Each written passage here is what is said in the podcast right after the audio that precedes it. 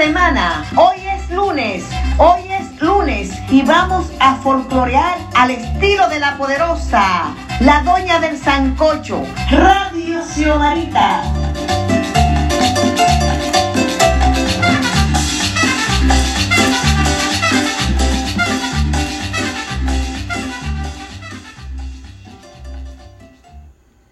Saludos. ¿Ustedes sabían que documentar las fechas tiene un valor incalculable? Mire, en el 2012 elaboré una cronología del folclore que contiene los acontecimientos más importantes que se han realizado luego de crearse el vocablo folclore por William John Toms en el ámbito mundial y algunas actividades alusivas a ese día y al Día Nacional del Folclore con el deseo de que este material repose en instituciones y bibliotecas como un aporte más a la bibliografía dominicana. Me llama la atención cómo algunos investigadores no le han dado importancia a las fechas de los programas artísticos, de los folletos que elaboran y de las fotos que toman.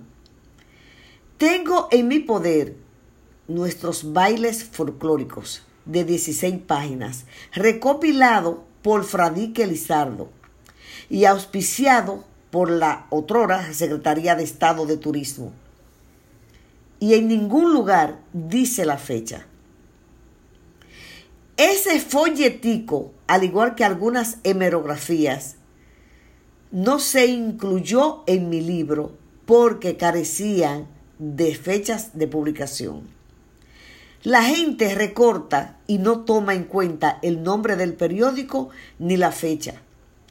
Hubo un artículo de periódico que me lo encontré interesante y no tenía fecha pero en el reverso tenía un divorcio y por ese aviso de divorcio fue que dimos con la fecha del periódico y pudimos incluirlo en la obra.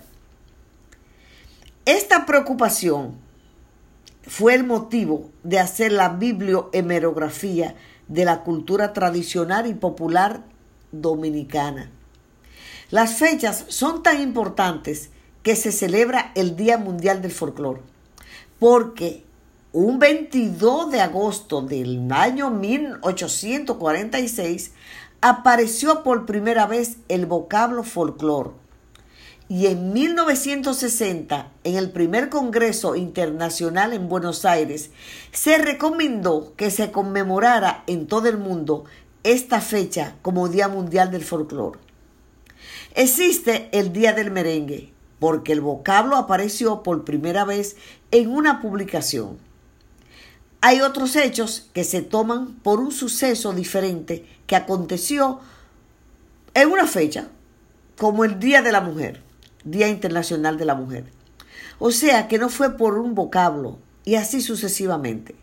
Si no se documenta con fechas, no existiría el folclore de gabinete, que es el que recoge datos históricos que se encuentran en los archivos como resoluciones en clubes, iglesias, prohibiciones que se relacionen con el tema que nos dan pie para una investigación folclórica.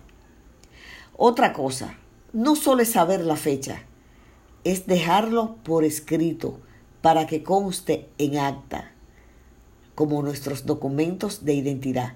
Porque, ¿cómo pruebo que nací en X fecha? Lo escrito, escrito queda. Y déjeme decirle que el diario, hablando de, comunicación, el, medio que, que permanece más en el tiempo es el medio escrito. El, por ejemplo, la radio es el medio de mayor alcance pero lo que queda escrito permanece en el tiempo.